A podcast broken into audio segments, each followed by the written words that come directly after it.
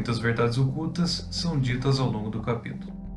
A corrupção interna do homem é colocada em evidência, revelando o estado deplorável em que a humanidade está, qual não leva em conta a graça e misericórdia de Deus, e principalmente sua justiça, a qual é evidente e também real. É notável que a decadência do estado da humanidade, que é independente de Deus atualmente, piora cada vez mais.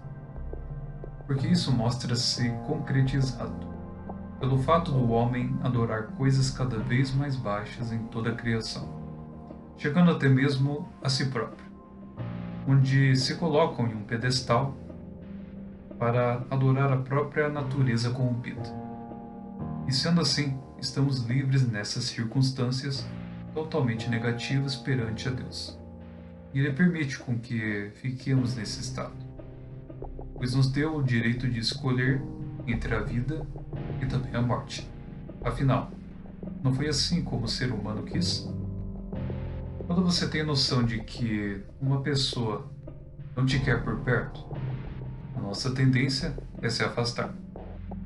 Pois o que iremos receber tentando estar próximos a alguém que não nos aceita? O mesmo é com Deus.